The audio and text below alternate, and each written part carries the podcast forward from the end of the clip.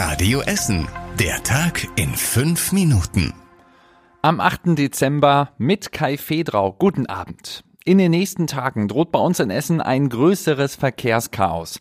Es gibt Sperrungen auf den Autobahnen. Außerdem fallen durch Bauarbeiten bei der Deutschen Bahn auch einige Züge aus. Den größten Stau wird voraussichtlich die Sperrung auf der A42 verursachen. In der Nacht von Sonntag auf Montag wird die Autobahn zwischen Bottrop Süd und Essen Nord gesperrt. Da muss die Brücke über den Rhein-Herne-Kanal saniert werden. Die Sperrung bleibt voraussichtlich sechs Tage lang. Ab nächster Woche Freitag gibt's dann noch eine weitere A42-Sperrung im Kreuz Herne. Aber schon heute müssen sich Autofahrende bei uns in Essen auf eine andere Sperrung einstellen. Die A40 wird ab 22 Uhr in Duisburg gesperrt und als sei das nicht alles schon anstrengend genug, kommen auch auf Bahnfahrende bei uns in Essen einige Einschränkungen zu. Ab Sonntag früh fallen mehrere Züge zum Teil aus, zum Beispiel der RE2 und RE42. So, das war jetzt alles ziemlich viel und auch kompliziert und genau deshalb haben wir euch das auch nochmal ausführlich auf radioessen.de zusammengefasst. Da findet ihr nochmal alle Infos zu den Sperrungen und zu den Umleitungen. Die Essener Skyline soll weiter aufgewertet werden. Die Stadt plant, weitere Hochhäuser zu bauen. Sie könnten zum Beispiel in Zukunft im Univiertel, an der Hachestraße, an der Hollestraße oder nah an der A40 entstehen. Die Stadtplaner haben dazu auch ein neues Konzept entwickelt. Hochhäuser sollen aber möglichst umweltfreundlich gebaut werden.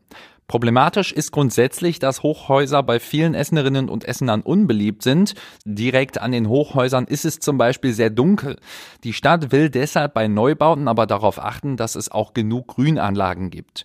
Vorerst wird erstmal nur auf der Kettwiger Straße in die Höhe gebaut. Das Eickhaus am Willy-Brandt-Platz bekommt einen Glasaufbau.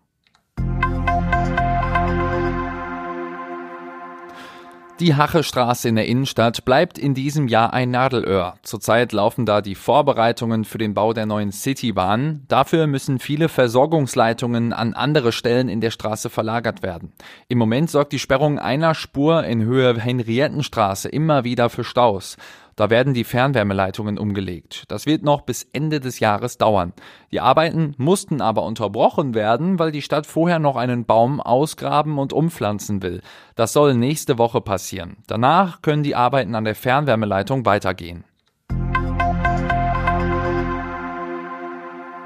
In Katernberg gab es Mittwochabend eine Einbruchserie. In mehrere Wohnungen ist eingebrochen worden, zum Beispiel am Hegemannsfeld. Die Einbrecher haben es auch immer gleich angestellt. Die Balkontüren wurden aufgehebelt und Scheiben eingeschlagen, um in die Wohnungen zu kommen.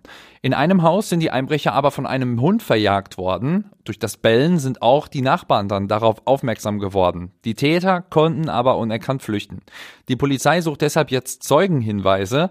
Wer also etwas Mittwochabend zwischen 18 und 19 Uhr am Hegemannsfeld gesehen hat, soll sich deshalb bei der Polizei melden. Die Moskitos Essen spielen bislang eine ziemlich erfolgreiche Saison in der Eishockey-Oberliga. Nach gut der Hälfte der Saison stehen die Essener auf dem zweiten Tabellenplatz. Heute steht für viele Fans ein großes Highlight an. Die Moskitos treffen im Derby auf den Herner e.V. Auch der Torwart der Moskitos, Bastian Flott-Kutzes, freut sich auf das Spiel. Natürlich ist es nur eigentlich ein Spiel wie jedes andere, aber durch die vielen Zuschauer, die dann da sind, da kochen die Emotionen schon das eine oder andere Mal hoch. Das ist eben das Besondere, die vielen Emotionen, die gute Stimmung im Stadion und das ist einfach, ist einfach immer was Besonderes. Rund 2500 Fans werden heute Abend erwartet. Mit einem Sieg könnten die Moskitos wieder an die Tabellenspitze springen. Um 20 Uhr geht's los in der Eissporthalle Essen West in Frohnhausen. In Kettwig soll am Sonntag die Nikolausregatta stattfinden. Die Kettwiger Rudergesellschaft erwartet 800 Ruderer aus ganz Deutschland. Im Moment ist aber noch unklar, ob die Ruderer auch wirklich aus Wasser dürfen. Weil es zuletzt viel geregnet hat, ist der Wasserstand auf der Ruhr relativ hoch. Es könnte also eng werden, sagt Regattaleiterin Sibylle Meyer. Wir haben noch ein bisschen Platz im Pegel, allerdings haben wir etwas Sorgen vor Samstagabend. Ne, da soll es ja leider noch mal richtig schütten. Es gibt leider so diese Effekte, dass dann auch die Ruhr schon mal 40 Zentimeter in der Stunde steigt. Da bangen wir noch etwas vor. Die Verantwortlichen können deshalb erst Sonntagmorgen entscheiden, ob wirklich gerudert wird. Wenn aber alles klappt, sitzen wieder hunderte Ruderer als Nikoläuse verkleidet in ihren Booten. Und zum Schluss der Blick aufs Wetter. Die Nacht bleibt verregnet, morgen bleibt's dann zu Beginn meist trocken, gegen Mittag wird's dann aber nochmal windiger und dann zieht auch wieder Regen auf und es wird ein bisschen wärmer bei Werten um die 10 Grad. Und das war alles Wichtige aus Essen für heute. Auch am Wochenende gibt's hier wieder die aktuellsten Nachrichten. Morgen dann wieder ab 7 Uhr. Ich wünsche euch einen schönen Abend. Das war der Tag in fünf Minuten. Diesen und alle weiteren Radio Essen Podcasts findet ihr auf radioessen.de und überall da, wo es Podcasts gibt.